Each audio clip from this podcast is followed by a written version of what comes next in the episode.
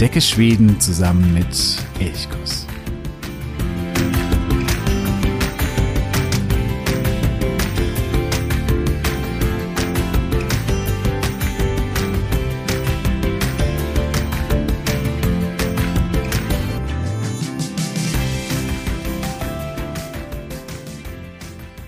Tjena och god morgon an diesem 24. Dezember im Jahr 2023. Mein Name ist Jo von Elchkus und ich freue mich sehr, dass du heute bei dieser Weihnachtsfolge wieder dabei bist. Du hörst es wahrscheinlich, meine Stimme ist noch nicht ganz perfekt. Ich hatte eine relativ heftige Erkältung und habe deswegen die Aufnahme dieser Weihnachtsfolge immer weiter hinausgeschoben, weil gestern, vorgestern es einfach nicht möglich war, die Folge aufzunehmen.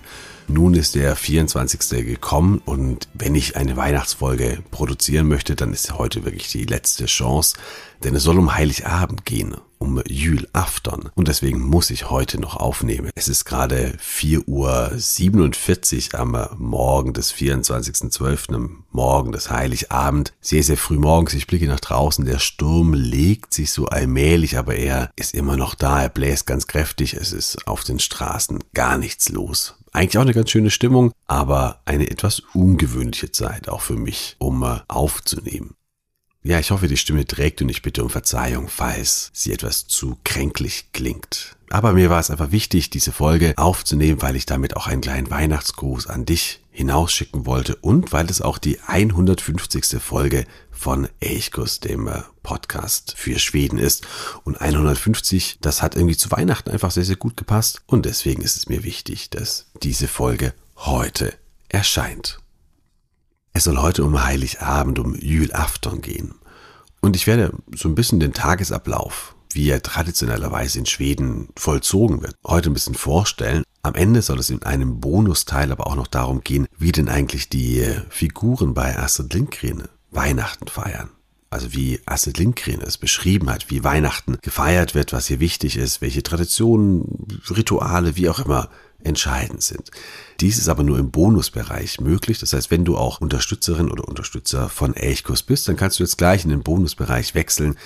Der Anfang der Folge ist genau der gleiche, aber am Ende gibt es eben noch diesen Bonusteil.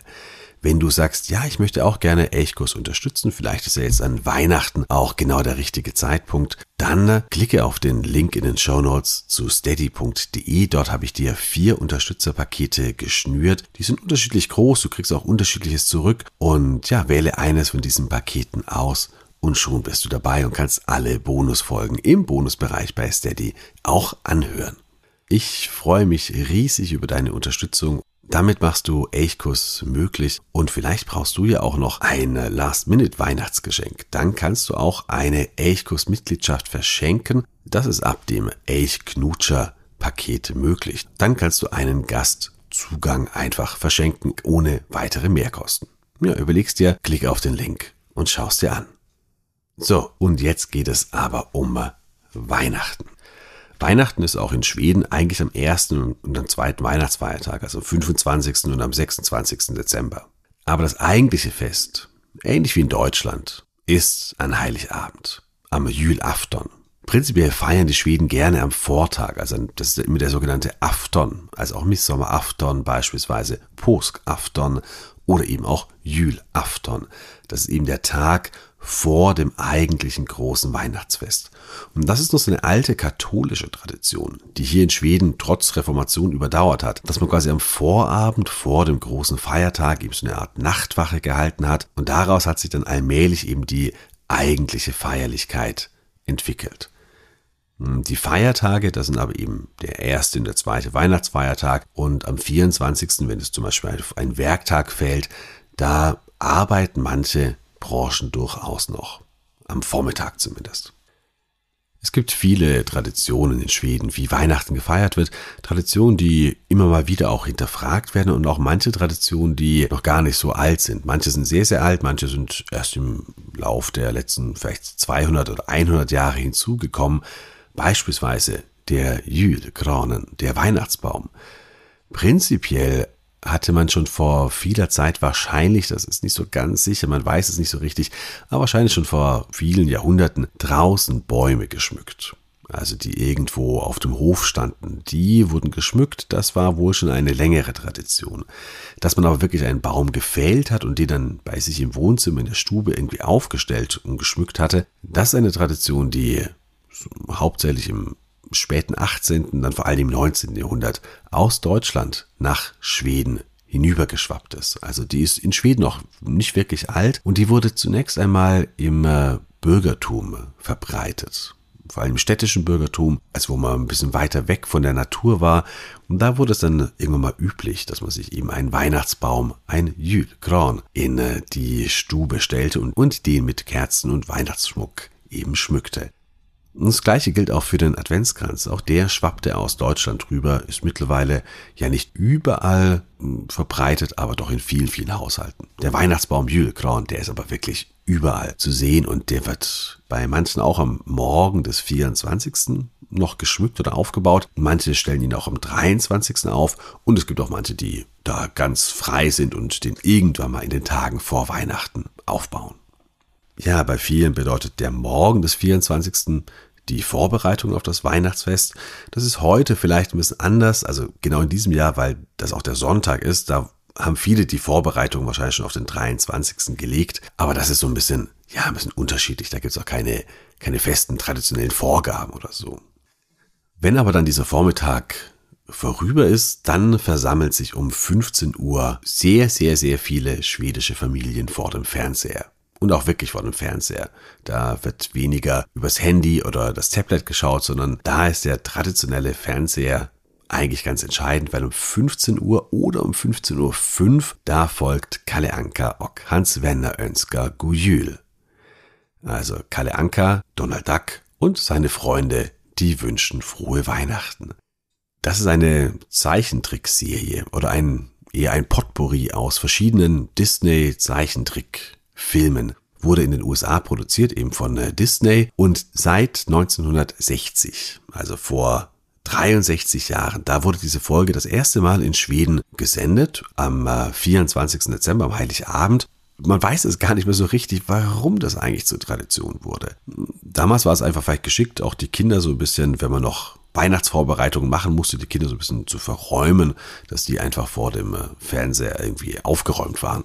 Mittlerweile ist es aber eine feste Tradition. Und die wird von sehr, sehr vielen Menschen auch gesehen. Immer so um die dreieinhalb bis viereinhalb Millionen Menschen jedes Jahr schauen dieses Programm. Das heißt, das sind ungefähr die Hälfte aller, nicht ganz die Hälfte aller Schweden. Also schon eine riesige Menge. Für manche ist das, ja, vielleicht das neben der Bescherung das wichtigste Weihnachtsritual. Andere, vor allen Dingen auch Jüngere, fragen sich gerade in letzter Zeit aber auch, warum das eigentlich Tradition ist. Warum sie diese doch auch manchmal bisschen in die Jahre gekommenen Zeichentrickfilme von Disney anschauen sollen. Aber die meisten stellen das nicht in Frage. Für die meisten gehört das einfach fest dazu, wenn Kalle Anker eben Gujül wünscht. Es gibt viele Jahre sogar, in denen dieses Programm, Kalle Anker, das am meisten gesehene Programm des gesamten Jahres ist. Der Allzeitrekord, ist noch gar nicht so lange her, der war während der Pandemie, das ist vielleicht auch nachvollziehbar, da hat man weniger Freunde getroffen, war eher für sich daheim. Im Jahr 2020 haben 4,5 Millionen Menschen Kalle Anka am Heiligabend geschaut und das war Allzeitrekord.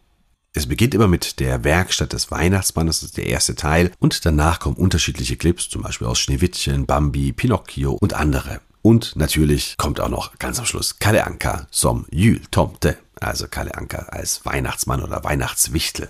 Das Programm hat sich in den letzten Jahren immer mal wieder geändert.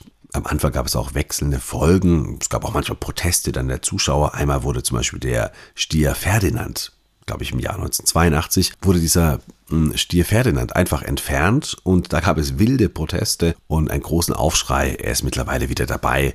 Also da gibt es immer wieder gewisse Veränderungen. Also wenn du ein richtig schwedisches Weihnachten feiern willst, dann musst du um 15 Uhr oder eben 15.05 Uhr manchen Jahren beginnt es auch um 15.05 Uhr, dann musst du da vor dem Fernseher sitzen und Kalle Anka Hans Werner Önsker Gujül schauen. Kalle Anka ist der Jül-Tomte und der ist natürlich auch prinzipiell bei einer schwedischen Weihnacht wichtig. Der Jül-Tomte, der Weihnachtsmann. Ich habe im letzten Jahr eine komplette Folge über den Jül-Tomte gemacht. Also wenn du nochmal im Detail hineinschauen möchtest, woher der Jül-Tomte stammt, aus welchen Traditionen er sich so allmählich entwickelt hat, dann hör da auf jeden Fall nochmal rein im letzten Jahr, eben kurz vor Weihnachten, die Sendung über den Jül-Tomte. Der Jül-Tomte ist eine, eine Hybridfigur, die so im Lauf der Jahre, der Jahrzehnte, Jahrhunderte allmählich entstand. Eine Hybridfigur deswegen, weil sie aus ganz, ganz vielen verschiedenen Einflüssen entstanden ist. Da spielt beispielsweise Odine, der große Göttervater, eine Rolle. Da spielt eine Zeichnerin Jenny Nyström im 19. Jahrhundert eine wichtige Rolle. Auch Coca-Cola und der Santa Claus, all das spielt hier ein bisschen mit hinein. Woher wirklich stammt, ist auch gar nicht so richtig geklärt und man wird es wahrscheinlich auch nicht klären können, weil das sich das irgendwo in grauer Vorzeit verliert. Wichtig für den schwedischen Hültomte ist aber, dass er eine Verknüpfung ist zwischen dem äh, Weihnachtsmann Santa Claus, den wir eben kennen mit äh, großem Rauschebart, roten Klamotten, bisschen beleibter, ein bisschen fülliger und der eben über den äh, winterlichen Himmel mit seinem Rentierschlitten kommt und die Weihnachtsgeschenke bringt. Und das ist der eine Teil, der ist eben auch ganz stark durch die USA oder durch amerikanische Traditionen geprägt. Und dann gibt es in äh, Schweden oder in Skandinavien an sich den Gårdstomte oder Hüstomte, also den ja, Haus- und Hofwichtel kann man sagen. Und das ist eine uralte Sagenfigur. Im äh, Dänischen und Norwegischen heißt dieser Haus- und Hofkobold nicht Tomte, sondern Nisse. Und das ist die Kurzform von Nils, was sich wiederum von Nikolaus ableitet. Also da haben wir dann die Verknüpfung zur Nikolausfigur, zur historischen Figur. Und dieser Tomte, der lebt auf den Höfen, der wacht über sowohl die Höfe als auch die Menschen und die Tiere, die dort leben. Er ist nicht sonderlich groß, vielleicht so wie ein kleines Kind, aber er sieht aus wie ein alter Mann und hat auch einen langen weißen Bart im Normalfall.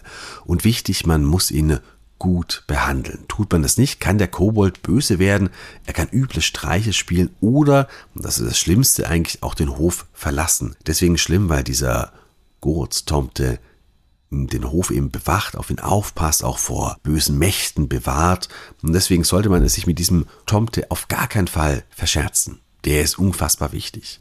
Ja, und das Entscheidende ist dann, dass es irgendwann mal diese Vermischung zwischen diesem Gurtstomte, der eigentlich mit Weihnachten erstmal gar nichts zu tun hat, und mit dieser Figur und eben der klassischen Weihnachtsmann, der Santa Claus-Figur kam und die Vermischung, die ist vor allen Dingen der Zeichnerin Jenny Nyström zu verdanken.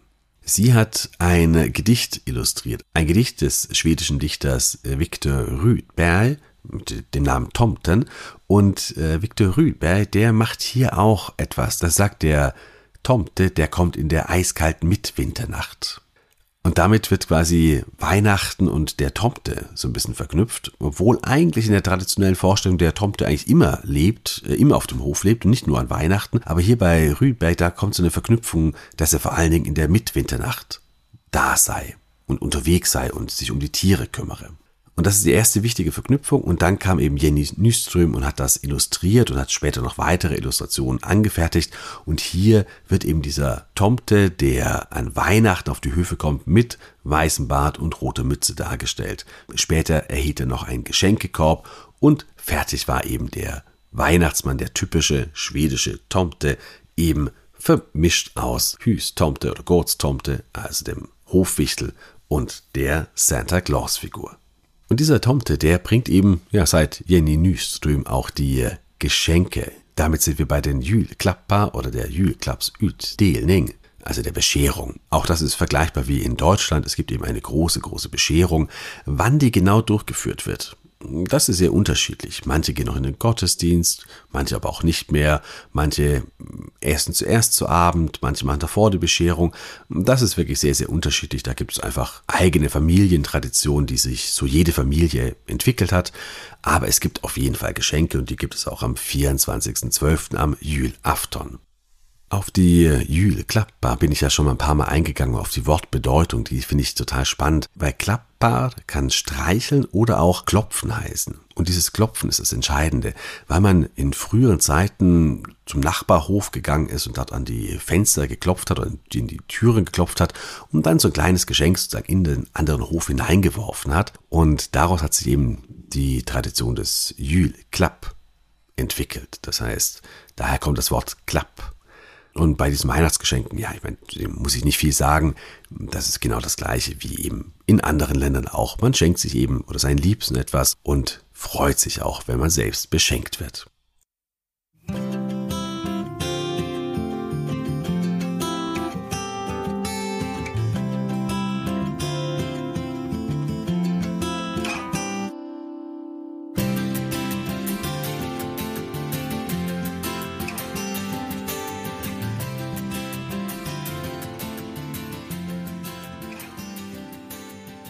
Entweder vor oder nach der Bescherung da gibt es das Jül, Mord, das Weihnachtsessen. Und wie in Schweden so üblich, macht man das als großes Buffet, als Jülbut.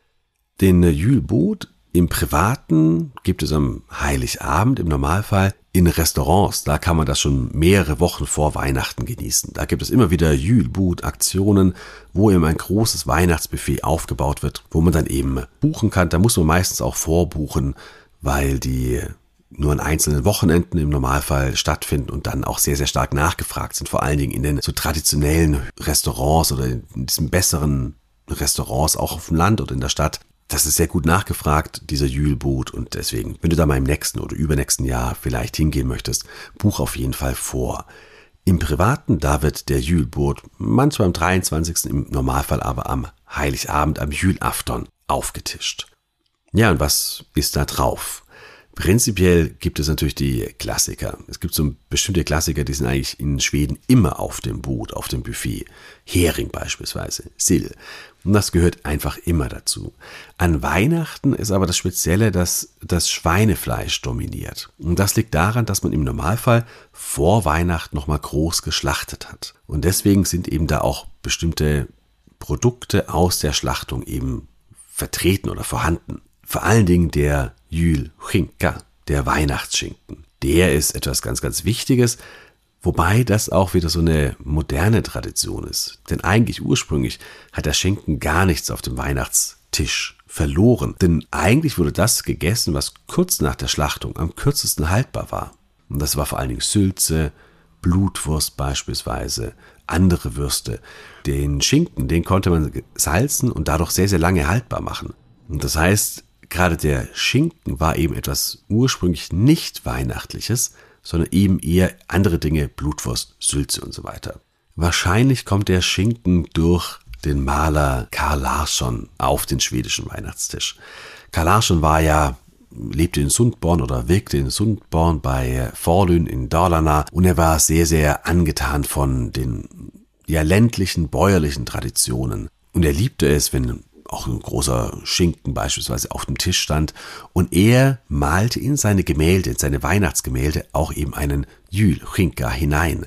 Und wahrscheinlich, das ist aber nur eine Vermutung, wahrscheinlich hat so, weil diese Gemälde von Karl Larsen sehr, sehr wirkmächtig waren und dann irgendwann mal so als Sinnbild des äh, schwedischen ländlichen Lebens wurden, wahrscheinlich hat so der Jülchinka Eingang gefunden auf den Jülboot. Aber wie gesagt, ist nur eine Vermutung, man weiß es nicht so ganz genau. Ja, andere Fleischprodukte sind äh, im Jülkorf, habe ich gerade schon gesagt, die Weihnachtswurst, Schöttbullar natürlich auch. Aber es gibt eben auch die Klassiker wie Inlagt, Sill, also eingelegten Hering, Lachs, Kohlgerichte, Grünkohl, Rotkohl beispielsweise. Auch das ist äh, auf jeden Fall mit dabei auf dem Jülboot. Und auch Jülkröt. Das ist also ein Weihnachtsbrei. Und da ist es ganz wichtig, dass ein Teller von diesem Weihnachtsbrei auch hinausgestellt wird für den Tomte. Denn wenn er kein Essen bekommt, dann könnte er sauer werden und das ist wiederum nicht gut für den Hof und die Menschen und die Tiere, die dort leben. Also immer einen Teller vom Jülkröt nach draußen stellen. Dann kommen auch Pepperkorkur auf dem Jülboot vor und zum Trinken natürlich Jülmust, also den Weihnachtsmost, äh, wörtlich übersetzt, wobei es kein richtiger Most ist, sondern eher eine sehr, sehr süße Limonade Schnaps wird getrunken, Glöck natürlich, aber oft auch ein spezielles Bier, Jül, Öl oder eben auch ja ganz normal Wein oder Limonaden oder sonst irgendetwas. Ja, und dann kommt entweder nach dem Essen eben die Bescherung, wenn die nicht schon vor dem Essen war. Und es wird dann eben noch gemeinsam gefeiert. Manche gehen in den Gottesdienst. Der ist auch an Weihnachten in äh, Schweden noch besser besucht als an anderen Tagen. Manche machen das auch nicht mehr.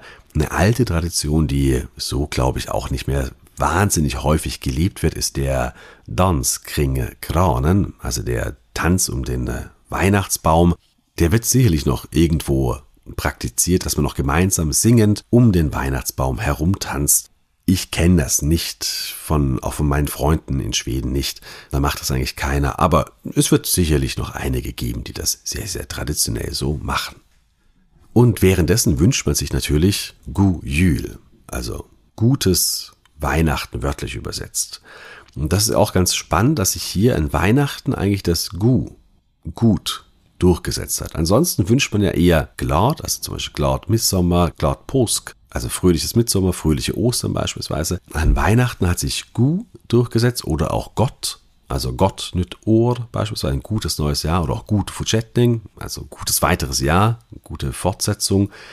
Das heißt aber nicht, dass nur weil sich Gu oder Gott durchgesetzt hat, dass man nicht auch andere Adjektive davor setzen kann. Man kann durchaus auch Glad Jül also fröhliche Weihnachten wünschen. Das geht auch. Das wurde früher sogar recht häufig verwendet, hat sich dann irgendwann mal so ein bisschen verabschiedet aus dem allgemeinen Sprachgebrauch, aber alte Postkarten zeigen oder beweisen, dass auch Gladiol früher sehr, sehr, sehr geläufig war. Aber auch andere Formulierungen sind möglich. Wilsamjül beispielsweise, Trevligjül, Müßigjül, also gemütliche Weihnachten. Auch sowas kann man natürlich wünschen. Ja, und genau das wünsche ich dir jetzt müßig Jül, ein gemütliches, ein schönes Weihnachten. Habe ein wunderschönes Weihnachtsfest, vielleicht so mit der ein oder anderen schwedischen Weihnachtstradition. Hab schöne Feiertage mit deinen Liebsten. Ich hoffe auch im Kreis der Familie. Und dann äh, hören wir uns wieder in der nächsten Woche, wo es in dieser letzten Folge des Jahres um einen kleinen Jahresrückblick geht. Ich freue mich, wenn du auch da wieder dabei bist. Schöne Weihnachtsferien und eine schöne gute Zeit zwischen den Jahren. Ha det så bra. Vi hörs.